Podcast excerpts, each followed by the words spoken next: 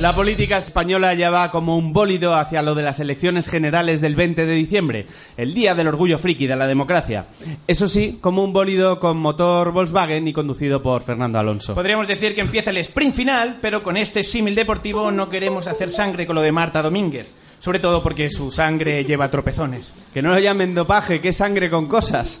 Eh, Marta Domínguez, la Walter White del atletismo español. Es curioso que dos días antes de que saliera la sentencia del Tribunal de Arbitraje Deportivo, ella dejara las listas del PP al Senado. Eso no puede ser casualidad. Eso es que alguien le mandó un SMS diciéndole Marta, sé fuerte. Esta semana hemos descubierto que la clave de la gobernabilidad la tiene Bertín Osborne, el Justin Bieber al Jerez.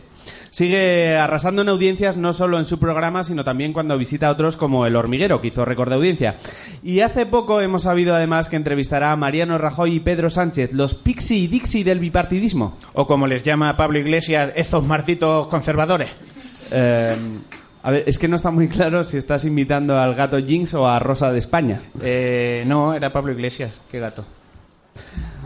Da igual. ¿eh? Eh, una de las anécdotas informativas es la frase mm, falsamente atribuida a Putin, el Terminator del Kremlin, el Chuck Norris siberiano, el Pérez Reverte con torso lampiño. Como en realidad no la dijo, no tenemos corte de audio, así que tiramos de imitación. Carlos. Perdonar a los terroristas es cosa de Dios, pero mandarle a él es cosa mía. Ese sí, ¿eh? Oye, a Putin es que lo clava. Un aplauso.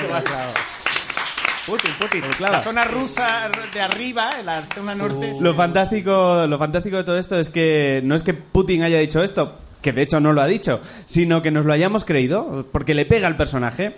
En otro orden de cosas, no tiene nada que ver, tenemos unas declaraciones en exclusiva de Mariano Rajoy. El aliento de mi gato huele a comida de gato.